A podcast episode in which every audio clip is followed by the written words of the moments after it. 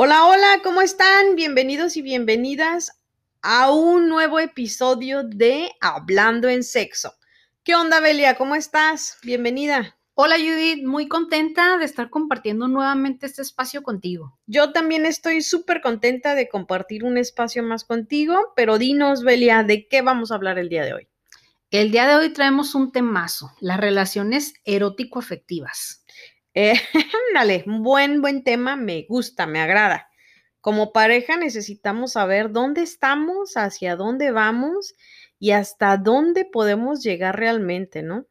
Exactamente. Y la clave está en la comunicación y en los acuerdos.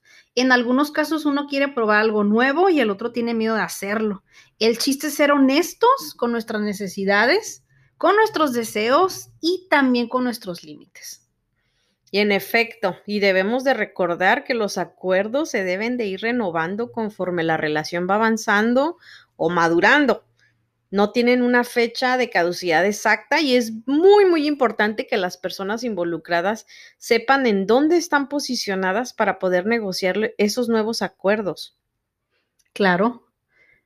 Me ha tocado mucho ver a parejas que dicen, es que no eres igual que hace cinco o seis años. Pues no, porque las personas van madurando, van cambiando de trabajo, de situaciones. La relación también va, va evolucionando.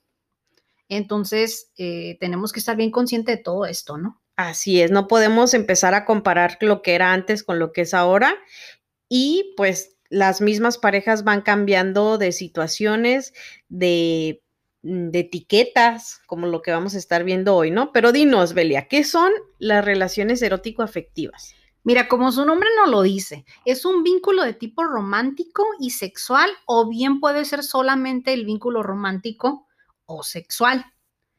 Y esto va a hacer que nos unamos con otra persona o con otras. Y lo importante de aquí es que vamos a asumir un compromiso. Y ahí también tenemos que ver qué es compromiso para cada quien, ¿no? Porque en ocasiones eso es lo que hace la diferencia entre una relación y otra, que tienen las personas un concepto diferente sobre lo que es el compromiso y eso hace que haya algunos desacuerdos o, incomodidades. Claro, Judith. Y bueno, vamos entrando eh, de lleno al tema. Vamos a empezar con un tipo de relación que creo que la mayoría hemos tenido en alguna ocasión, ¿no? que son los amigos con derecho. Ay, también les llaman los amigobios. Ajá. Y muchas personas eh, con las que he platicado me han dicho que ellos conocieron a su pareja siendo amigos con derechos y llegaron hasta el matrimonio, ¿no? Entonces no tiene que quedarse ahí, simplemente este tipo de relación puede avanzar en algunos o puede no avanzar. Exactamente. ¿Y qué es, qué onda, qué onda, qué es, qué son los amigos con derechos, no? Pues estos son, es una relación, no son personas que mantienen un, eh, valga la redundancia, una relación informal y sin compromiso. En muchos casos se puede tratar de una relación amistosa con relaciones sexuales esporádicas. O que nada más se ven para tener sexo. Exactamente. Y aquí hay que dejar bien claro desde un principio, eh, poner las cartas sobre la mesa, ¿no? Porque por ahí yo me encontré, me topé en, redes con un decálogo de los amigos con derecho y, tienen mucha razón, Judith. Porque, Como no celar. Exacto, porque si desde un principio no pones todos estos, estos acuerdos, eh, hay muchos problemas y hay muchas confusiones y puede haber muchos, muchos malos entendidos. Por eso, si no tienen los dos el mismo, eh, el mismo título de amigos con derecho, pues unos empiezan a sentir con más obligaciones que otro, con más derechos o exigencias que el otro, y eso es lo que puede hacer que una bonita amistad con derecho se vaya a, deshacer, ¿no? Claro, y aunque una de las reglas es no enamorarse, pues creo que puede llegar a pasar muy fácilmente.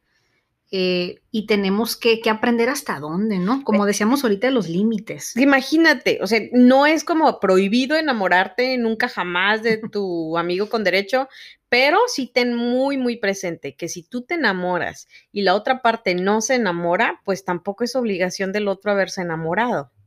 Entonces te puede doler y puede salir muy lastimada o lastimado, pero pues es parte de ese tipo de relación en la cual tú estuviste involucrado o involucrada. Claro, y creo que aquí sí es bien importante, aunque yo estoy muy en contra de las etiquetas, creo que aquí sí es bien importante, ¿no? Saber eh, qué somos para la otra persona. Si realmente somos, eh, tenemos una relación ya como tal, es mi novio o mi novia, o simplemente somos este tipo de amigos, ¿no? Claro.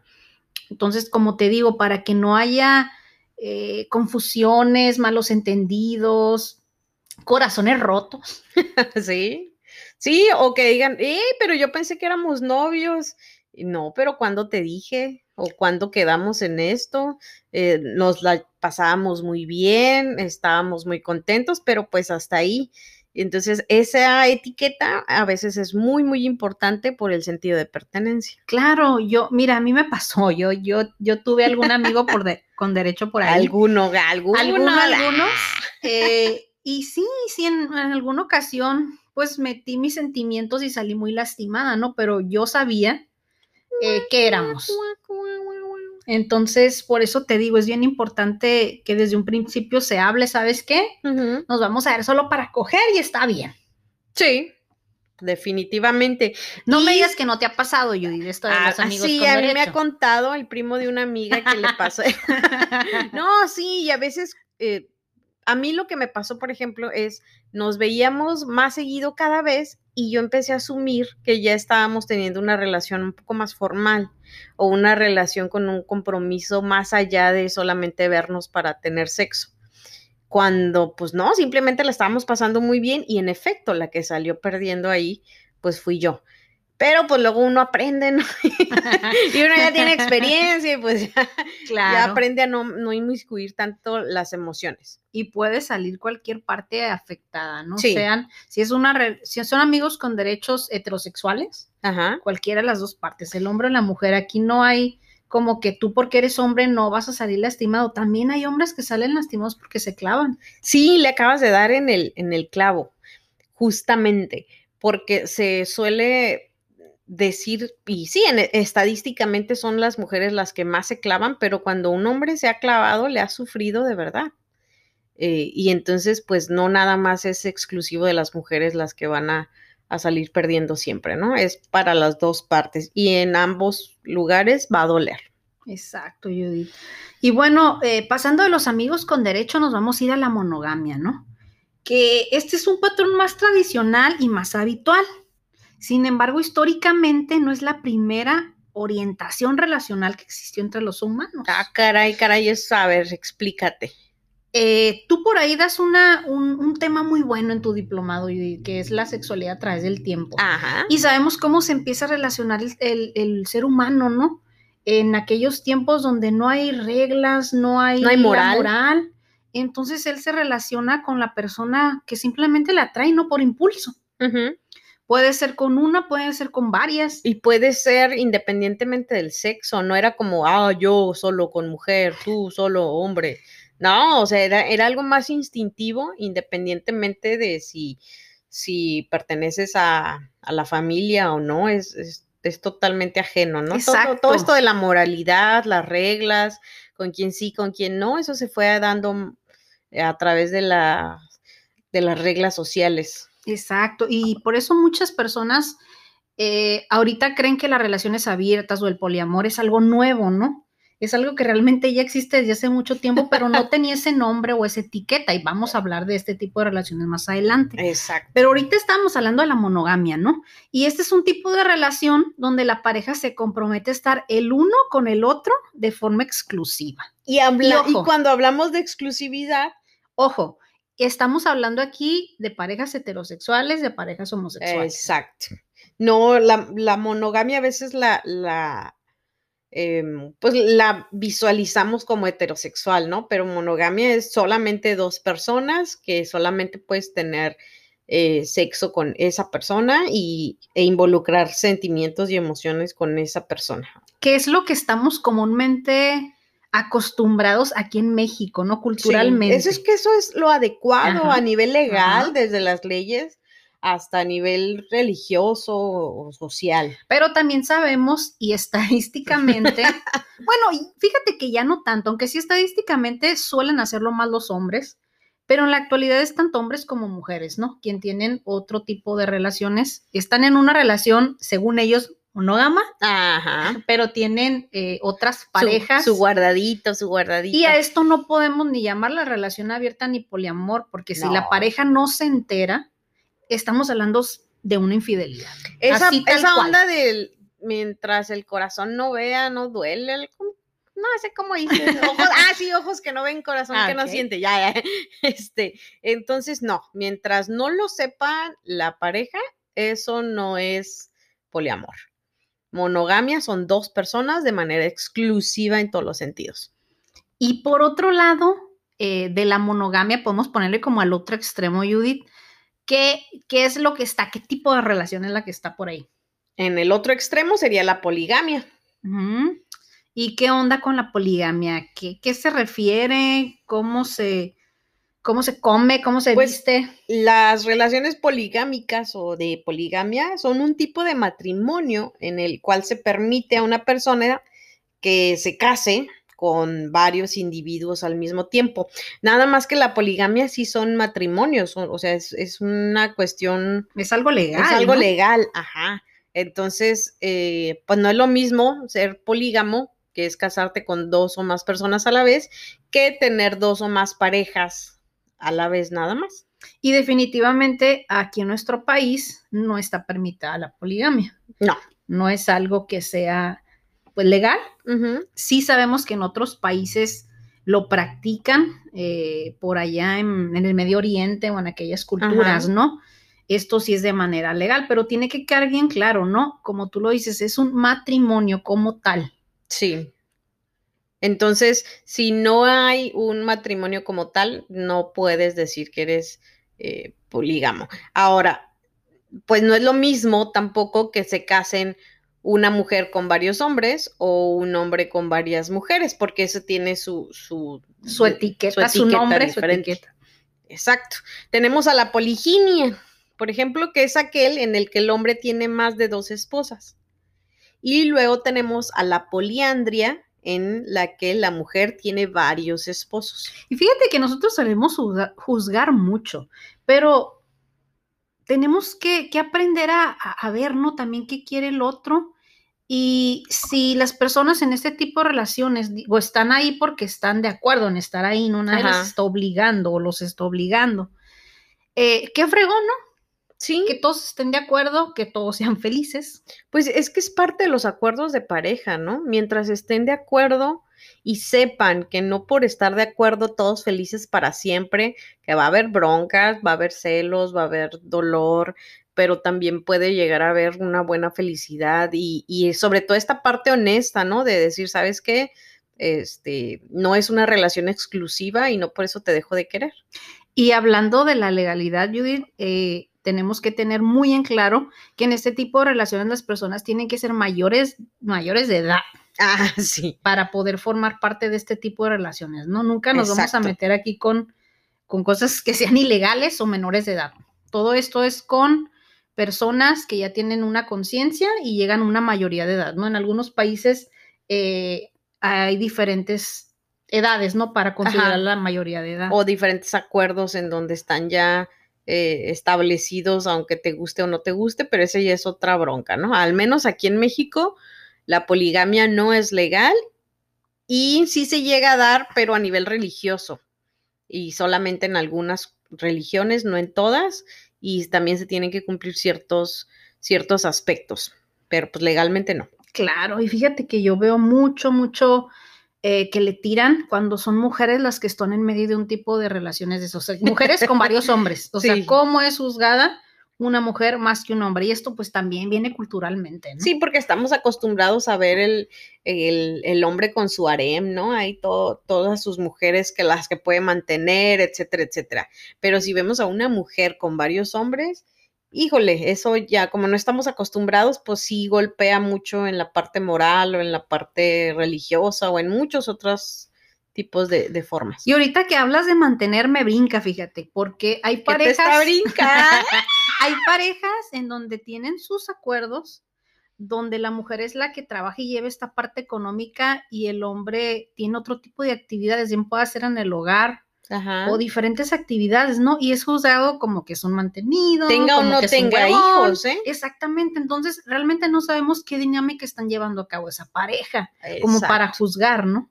Lo que pasa es que este cambio de roles sería, te- sería completo en el que antes él salía a trabajar y ella se dedicaba a la casa o y a los hijos. Mientras que si cambiamos y ahora ella es la que es el sustento económico de la casa y a lo mejor eh, mm, si tienen hijos, ah, pues al menos está dedicando a los hijos. Pero si no tienen hijos, pues es un, un mandilón o es un flojonazo o debería de ponerse a hacer otra cosa. Se, se han cambiado los roles muy fuerte, pero solamente ellos saben qué onda, ¿no? Y, y es asunto de ellos, ¿no? No de los demás. Claro, pero eso te digo, es bien importante no solo eh, ver y juzgar, porque no, no, no estamos dentro de la relación, ¿no? Para saber qué, está pasando en realidad. Si tenemos dudas, ¿qué es lo más fácil que podemos hacer? Preguntar. Preguntar así tal cual. Oye, ¿qué onda? Y si no te quieren contestar, Respetar. pues respetamos y ya, ¿no? Pero yo creo que esa es la forma más, más sencilla de poder comprender lo que tú no estás acostumbrado a, pues, a escuchar o a saber. Exactamente, Judith. Y mira, vamos a entrar ahorita una relación eh, muy padre que tenemos que desmenuzar bien porque suele confundirse mucho con el poliamor. Ajá. Y es una relación abierta. ¿Qué onda con este tipo de relaciones? En este tipo de relaciones es donde los miembros de la pareja, de manera, escúchalo bien, consensuada, mantienen encuentros con otras personas. Y estamos refiriéndonos más al tipo de relaciones sexuales esporádicas, Ajá. no a los lazos románticos o afectivos. Entonces, esto quiere decir que si tú tienes una pareja, es una pareja heterosexual, tener una pareja homosexual, ya lo dijimos, Vamos a ponernos de ejemplo nosotras, para Va. que sea más claro. va. Judith, Belia, somos pareja y llegamos a, lo platicamos y llegamos a un acuerdo en donde, ¿sabes qué? Eh, quiero empezar a conocer y explorar otros, otras personas, O ¿no? conocí a alguien y me estoy enamorando, esto. No, no me estoy enamorando. Este, pues no está tan mal, está.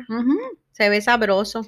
quiero explorar eh, más mi parte sexual, ¿no? Porque este tipo de relación, la relación abierta, eh, como lo dije, es más con relaciones sexuales que lazos afectivos, que Exacto. puede haber lazos afectivos, pero se enfoca más en, en relaciones sexuales, ¿no? Entonces, platicamos, llegamos a un acuerdo donde, donde yo te puedo decir, ¿sabes qué, Judith? Si tú quieres hacerlo adelante, y en donde yo, Belia, puedo decir, ¿sabes qué? Yo no quiero conocer, yo estoy bien así, pero te doy este permiso, ¿no? Ajá. O tenemos este acuerdo donde tú te vas O yo también digo, o sea, ok, si tú en este momento no te sientes eh, con esa necesidad o con esa curiosidad o lo que sea, está bien, pero en algún momento si llegas a, a- a conocer a alguien que te vaya a traer, pues adelante. Claro, puede ser de un lado de lo- o de los dos, ¿no? Exacto.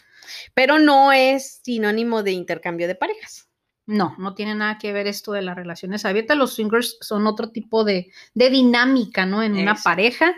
Entonces, que quede bien claro que en una relación abierta, eh, esta parte no puede llamarse infidelidad porque vas a estar acordando. Ya si la persona lo hace sin decirte, sin ponerlo sobre la mesa, entonces ya hablamos de una infidelidad. Exacto. Que también tiene que ver con los acuerdos, ¿no? Por ejemplo, regresamos a nuestro propio ejemplo, Belia. Si yo te digo, ¿sabes qué? Mm, Necesitamos llegar al acuerdo en el cual yo me voy a acostar con las personas que yo quiera, en el momento que yo quiera, y no te voy a decir cómo se llaman, ni quiénes son, ni de dónde las conozco. eh, pero tú ya lo sabes, sabes perfectamente que si eh, no estoy en casa o si no contesto el teléfono o algo, conforme a lo mejor se me descargó el teléfono o estoy con otra persona, pero tú ya sabes que había esa posibilidad. Lo mismo de tu parte si no me llegas a contestar el teléfono o si no estás en casa o si te, te vas por uno o dos días, no sé. Y aquí hay que tener mucha apertura, tenemos que realizar también un trabajo personal grande, Sí. porque no cualquiera puede con una relación abierta. no, O sea, no, cualquiera puede echarse este compromiso, ¿no? Entonces, si nada más lo vas a hacer para ver qué se siente, pero no, al rato te das cuenta que no puedes con, Que eso es muy con común. esto, exactamente, vas a tener broncas, ¿no? Vas, eh, como, como lo dije ese ratito, te van a romper el corazón. Sí. Entonces, Definitivamente. eh, hay que O platicarlo. Claro. Porque, ¿sabes qué se ha dado mucho? Que proponen, ah, yo quiero una relación abierta y la otra pareja, la otra pareja dice, no, es que, amor, por favor, no, no, sí, que no sé qué. Y a la mera hora la que, la que no quería o el que no quería ya le gustó y al otro ya no, le- ya no le agradó mucho la idea. Claro, es que no puede ser algo impuesto o no puedes obligar a tu pareja, ¿sabes? No solamente por el hecho de decirte, ¿sabes qué, Judith? Vamos a tener una relación abierta, ya es un hecho. Exacto, porque Las luego dicen, yo te lo comuniqué. Exactamente. Ah, Las dos personas ah, ah, tienen que tener este acuerdo, no es nada más de que, Judith, pues ahí te ves, ¿no? Ya me voy. Yo te había dicho que quería una relación abierta. No, oye, pero yo no estaba de acuerdo. Yo te dije y a mí me dijeron que comunicara. No, se trata de acuerdos. Y fíjate que ahorita vamos a hacer un pequeño paréntesis porque mencionaste las parejas swingers, ¿no? Y sabemos que este tipo de parejas son las que como pareja hacen intercambio con otra pareja. Exacto. Entonces, esto también es llegar a un acuerdo Sí. con tu pareja para poder hacer este tipo de dinámica, Y, ¿no? y ahí literal, muchas de las veces eh, estás viendo cómo tu pareja se está relacionando eróticamente con otra persona y tú te estás relacionando eróticamente con la pareja de esa persona. O sea, y están haciendo un intercambio de pareja. Eh, y casi siempre son como en bares o en lugares que se dedican a, Hay lugares a- exclusivos, ajá. exclusivamente para que para que puedan hacer su, su intercambio de pareja y ya una vez terminando la fiesta o el intercambio, cada quien a su casa y no necesariamente, pareja. ajá, con, sí, con su pareja y no necesariamente eh, se vuelve una relación más allá con esa pareja, ¿no? Claro, y independientemente de la relación que cada persona tenga o vaya a tener, nosotros siempre vamos a recomendar que se cuiden y que usen un preservativo. Exacto. siempre, o dos siempre, o tres siempre. o los que sean necesarios. No juntos, ¿eh? Acuérdate. Diques, no juntos. Exacto, diques o todo lo que sea necesario para cuidar a tu pareja formal, al- con la que realmente Para- estás teniendo Para una- cuidarte a ti relación, primero y, cuidar a tu pareja, porque hemos fomentado mucho nosotros el, El autocuidado, ¿no? Entonces te cuidas tú primero y así cuidas a tu pareja o a tus parejas. Así es, entonces sí, le, sí es una de las recomendaciones que más hacemos nosotros, ¿no? Si estás en una relación abierta, eh, vas a tener generalmente sexo sin protección con tu pareja, tal cual, y con las demás personas con las que te relaciones, te sugerimos por tu propio bien eh, el, el autocuidado, el util- la utilización de métodos de barrera. Claro. Y mira, eh, vamos a pasar al poliamor en unos minutos, pero antes de pasar al poliamor, quiero que quede súper claro que la diferencia entre una relación abierta y el poliamor, aunque las dos van a ser consensuadas, como tú mencionaste, Judith, una relación abierta, no necesariamente la pareja tiene que saber con quién te vas, ¿Cómo, se llama? es exactamente, que si tiene familia, que quién es su familia, etcétera, etcétera. No, que no si tiene lo conoces tener- o no. Ajá, no tiene que tener estos datos, pero sí tiene que quedar el acuerdo de que van a salir a explorar. Exacto. Pero ya en el poliamor, ahí sí se conocen a las otras personas. O sea, es esta dinámica de, eh, de tener esta comunicación con, con, las, con todos los que forman parte del, de esta relación llamada poliamor, ¿no? Que ahorita vamos a ver. Ajá, y con- súper conocer no interesante esto, Yuri. significa como, hola, vamos a conocernos y a convivir y, y nos vamos al cine todos. Habrá Que- quien sí lo hace, ajá. pero no es como una regla de todos tienen que salir como, como pareja los cuatro, los tres o los seis. ¿Y qué onda entonces, Judith? ¿Qué es el, el famoso poliamor que ahorita lo vemos hasta en la sopa? Eh, y que dicen que, que es algo nuevo, ¿no? Y como yo te decía, no, no es algo nuevo, es algo que ya existía, pero ahorita se le está dando más visibilidad y las personas están explorando, ¿no? Todo, todo este tipo de relaciones, que mientras tú no le hagas daño al otro, no tiene por qué haber bronca. Exacto. Yo creo que eh, aquí es bien importante que nosotros, como lo mencionábamos hace rato en la parte sexual, ¿no? También en la parte emocional, ese autocuidado. Cuídate, checa cómo están tus emociones, checa cómo está tu, tu amor propio antes de tomar una, una decisión en la cual después te vayas a, a sentir herido por tus propias decisiones, no, no necesariamente por lo que hace o deja de ser tu pareja. Y entonces, Y ¿qué también le- ahorita también le acabas de dar en un punto muy, muy, muy Yo importante. siempre le doy en esos puntos. en ese punto, ¿no? Eh, el pedir pruebas de ITS, de infecciones de transmisión sexual. que casi no se da o, o a veces lo toman como ofensivo. Por ejemplo, en una relación monógama, aunque sea una pareja exclusiva, debemos implementar el hacernos nuestras pruebas de infecciones de transmisión sexual cada año. No se diga en una pareja, eh, en una relación abierta, donde ya son varios los que forman parte de esa dinámica, en una pareja poliamorosa, en los amigos con los derechos. En, en amigos con derechos también. Entonces, es bien importante todas las pruebas, ¿no? Tenemos que quitar eh, todos esos prejuicios, ¿no? Beli, Beli, espera, espera. Dime, dime, dime. Mis antenitas de Bilín están detectando que tenemos 5 millones de usuarios que nos están oyendo en este momento. Entonces, levanten la mano de los 5 millones que nos están escuchando en este momento. ¿Cuántos le han pedido pruebas de ITS y se han realizado pruebas de ITS en los últimos dos años? A ver. Cri, cri, cri, cri. Exacto, no es un hábito no es un hábito y necesitamos empezarlo a hacer como parte de nuestro autocuidado y de la comunicación como, como pareja. Y esto tiene ver que mucho, tiene mucho que ver, perdón, con la cultura. A ver, necesita trabajos para, para soltar la lengua. Ejercicios.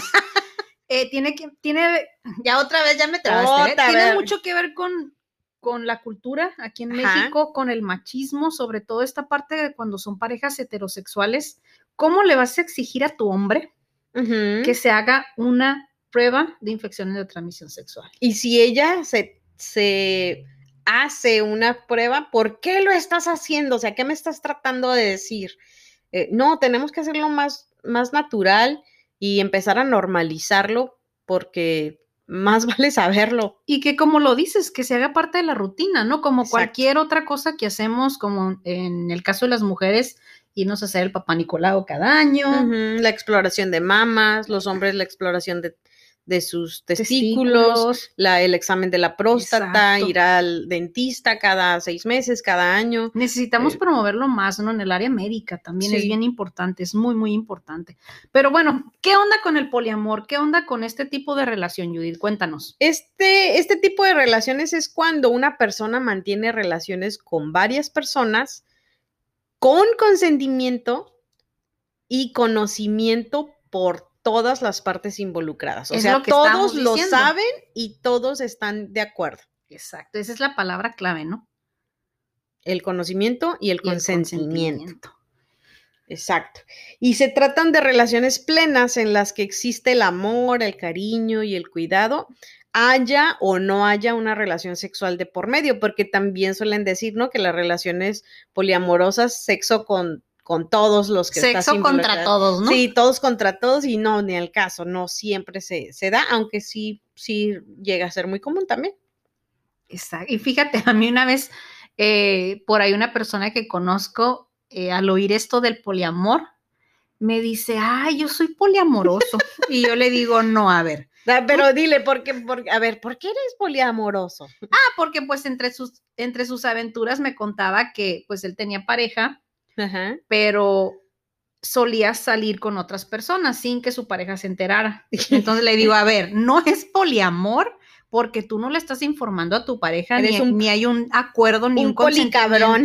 Exactamente. Lo que tú eres es, es infiel. Sí, es una infidelidad. Tal cual. Entonces, aquí muchas personas tienen esta, eh, no es duda, Judith, se tratan de escudar en que no son infieles y no son poliamorosos. Porque si quieren a la otra, ¿no? Pero su esposa o, o, con la que tienen una relación formal no lo sabe o simplemente no se lo comentan y es como yo no se lo oculté, solamente no le dije y ella nunca me preguntó. Entonces también suelen culpar a la pareja por no andar preguntando, oye, ¿tienes otras relaciones aparte de conmigo? pues no, ¿no? No, nos tiene que quedar bien claro esta parte, ¿no? Que el poliamor va a ser con conocimiento de todas las partes, con consentimiento de todas las partes y son relaciones plenas. Sí, o sea que hay algo muy bonito siempre y cuando todos estén de acuerdo. Y el poliamor también tiene sus tipos. Eh, por ejemplo, está el poliamor jerárquico, que es un en donde una de las relaciones es la principal, ya sea por compromiso, por importancia o por enamoramiento. Ajá. Sí, sí, sí. Y también existe el poliamor no jerárquico, en donde todas las relaciones están al mismo nivel de importancia, de prioridad, de amor o de lo que tú le quieras poner, sí, vamos a, ver, más explicado, más desmenuzado, Belia. El poliamor jerárquico es cuando tienes una relación con varias personas. Con las cuales estás enamorado o enamorada. Donde hay un pero, compromiso. Ajá, hay un compromiso real y todos están, están enterados y, lo respetan. Pero de todas esas personas. Una va a ser tu principal. Exacto. Una va a eh ser tu pareja principal y las otras podamos, podemos llamarle como relaciones secundarias, ¿no? Ajá, que tienen un nivel de importancia muy bueno, pero de, de en menor escala, mientras que en el amor no jerárquico, todas las parejas que llegues a tener son importantes, tienen igual de importancia en todos los aspectos. Claro.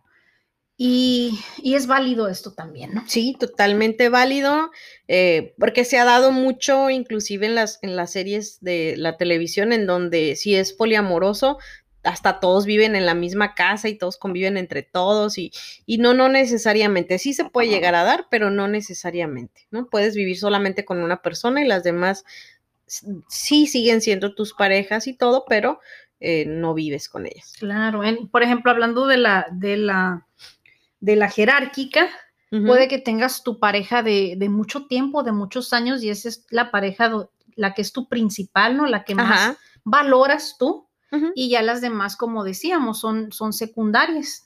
Exacto. O a lo mejor vas a tener eh, hijos con esa persona y con las demás no, mm, no. El vínculo es más fuerte, tal vez. Puede ser un vínculo más fuerte, pero sin crear una familia eh, más extensa, ¿no? Exactamente. Y también por ahí están las parejas híbridas. Judith, ¿qué onda? ¿Qué show con este tipo de parejas? ¿A qué se refiere? Estas se caracterizan por que uno de sus miembros practica la monogamia. ¿Te acuerdas hace rato que estábamos hablando de, las parejas monógamas? Que nos pusimos de ejemplo. Ajá. Eh, en esta parte de las parejas híbridas, uno de ellos desea mantener esta relación monógama, pero la otra parte le gustaría tener otras relaciones al mismo tiempo. Entonces, esta pareja llega a un acuerdo y aceptan las preferencias de cada uno y las necesidades Y lo respetan, ¿no? Exacto.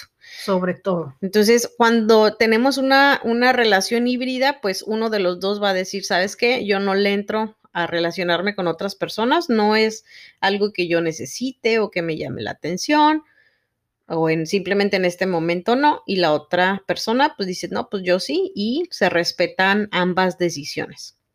exactamente. Por ahí también hay una pareja que, está muy padre. Es mi fan, mi favorita.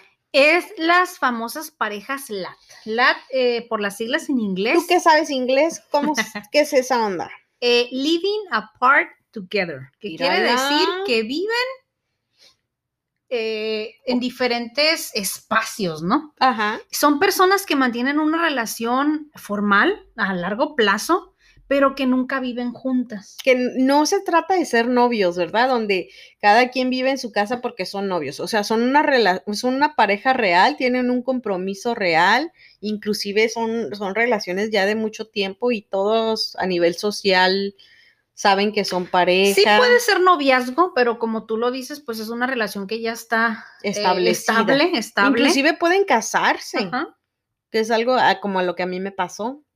Te casas pero y no, no por casarte ya tienes que vivir con tu pareja. Las parejas LAT dicen, ¿sabes qué? O sea, mi, mi, relación contigo es formal, es estable, inclusive ya es hasta legal, pero pues cada quien en su espacio, cada quien en su lugar.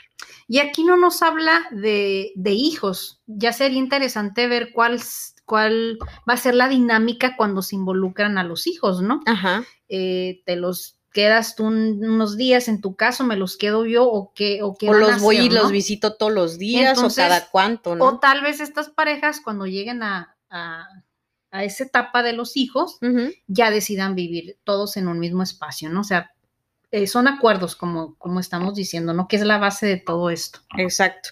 Y sabes que otra de las, de las características de la pareja es que aunque no viven juntos, sí se pueden llegar a quedar eh, unos días con, con, la pareja en su mismo techo. Pues no es como, no, somos la, te tienes que ir a tu casa, vete, ya, ya se te hace tarde, ¿no? Pues de repente sí llegan momentos en los cuales se, eh, se duermen bajo el mismo techo, pero la esencia de las parejas LAT es que cada quien tiene su propio espacio y sale con sus amigos, este, tiene su, su casa, y el compromiso se va a mantener a pesar de que no compartan vivienda. Exacto. Es una forma de compartir intimidad, Ajá. pero también es una forma de gozar de nuestra, de nuestra propia autonomía, ¿no? Exacto. Y eso está muy fregón. Sí, o sea, sí tienes tu cepillo de dientes en la casa de tu pareja, pero pero hasta ahí.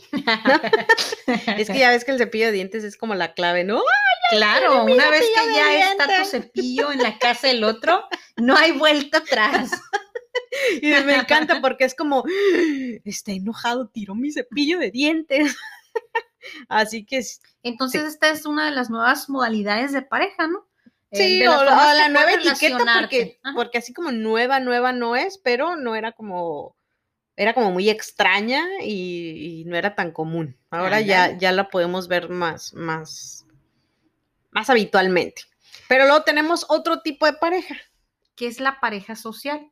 Y bueno, aquí como su nombre nos lo indica, este tipo de pareja hace referencia al amor que pueden sentir dos personas habiendo un compromiso, habiendo intimidad, pero sin existir esta parte de la pasión, ¿no? Del erotismo, de la parte sexual. Más claro, cuando una pareja tiene muchos años de relación y no propician encuentros íntimos. O sea, este que puede el, ser un tipo de pareja. Lo social. que no los une es el sexo. Ajá. En, en este tipo de parejas. Uh -huh. Están tal vez porque ya tienen muchos años juntos y no quieren no quieren separarse por cuestiones de familia Sociales, o de los hijos, ajá, lo que dirán, eh, uh -huh. el que me casé para siempre. Porque ya me acostumbré. Muy, muchísimo. Es el típico de, es que yo ya no me veo con otra persona. Oye, pero pues ya ni parecen pareja, o sea, cada quien este, uh, hace cosas ahí aparte. Pues sí, pero pues yo me casé con él o con ella, pues, y no tienen bronca. O que en la misma casa tienen cuartos separados y que fíjate que esto no es malo. Eh, en otro tipo de relaciones, porque puede haber relaciones monógamas o, o, cualquier otro tipo de relación donde llegan a un acuerdo a las parejas, ¿no? Y, y, y te dice, ¿sabes qué? Eh, yo tengo mi cuarto, tú tienes el tuyo y va a estar más a gusto, ¿no? Y es válido. Sí, roncas na, bien na, gacho. Nadie, te, nadie te dice o, na, no hay una ley donde digas, si te casaste ya con esta persona, o te juntaste. tienes que vivir en la, eh, eh, dormir en la misma cama, ¿no? Ajá. O, eh, si, si, te juntas es porque tienes que dormir en la misma cama con, con la persona. Y ya ah, pues cuando aprovecha si hay una, una, habitación extra. Y ya cuando te haces el sofá es porque están peleados, ¿no? O sea, tenemos que quitarnos esos, esos, esas etiquetas. Entonces, fíjate, también podemos ponerle esto de pareja social, porque todavía seguimos viéndolo muchísimo. Ajá. En parejas eh, donde una parte, donde una de las partes es homosexual. Sí, o ambos son homosexuales. O ambos. Eh, ¿Y para qué lo hacen? Eh, llegan a compartir un noviazgo, inclusive, inclusive se llegan hasta casar uh -huh. para tapar, ¿no? Para tapar esta parte de... Con esta cortina. Exacto, ante la sociedad. Entonces es como que, ok, eh, soy gay, pero yo soy tu mejor amiga, nos vamos a casar para, pues para para que sea algo bonito porque queremos una boda o qué sé yo, ¿no? O por cuestiones sociales, Ajá. por estatus, por lo Pero que sea. Pero tras, o sea, cerrando la puerta de nuestra casa, tú te puedes seguir relacionando con las personas que quieras, igual yo, ¿no? Y tienen Ajá. este tipo de acuerdos. O no, pero, pero tú y yo no nos vamos a relacionar sexualmente o no, eh, pero no va a ser lo que nos va a unir. Saliendo de la casa somos esta pareja para que nos vean la sociedad, Ajá. para que nos vean los otros. Tal vez pero... la pareja perfecta, ¿no? Ajá. O, y, y dentro de nuestra casa, pues ya ahí las cosas cambian, ¿no? Así es. Y está padre si los dos están de acuerdo, si tienen ese consentimiento, si hay esa comunicación, perfecto. Mientras uno u otro, eh, bueno, mientras ambos lo sepan, y ambos estén, como les decíamos, de acuerdo y con ese consentimiento, pues sea una pareja real o no para los demás, eso ya queda en segundo plano, ¿no? Exactamente. Y, bueno, mira, este, ya vimos bastantes tipos de parejas. Ajá. Todas son válidas. Eh, entonces podemos empezar a experimentar, ¿no? Siempre y cuando, cuando seamos conscientes de todo lo que va a traer este tipo de relaciones.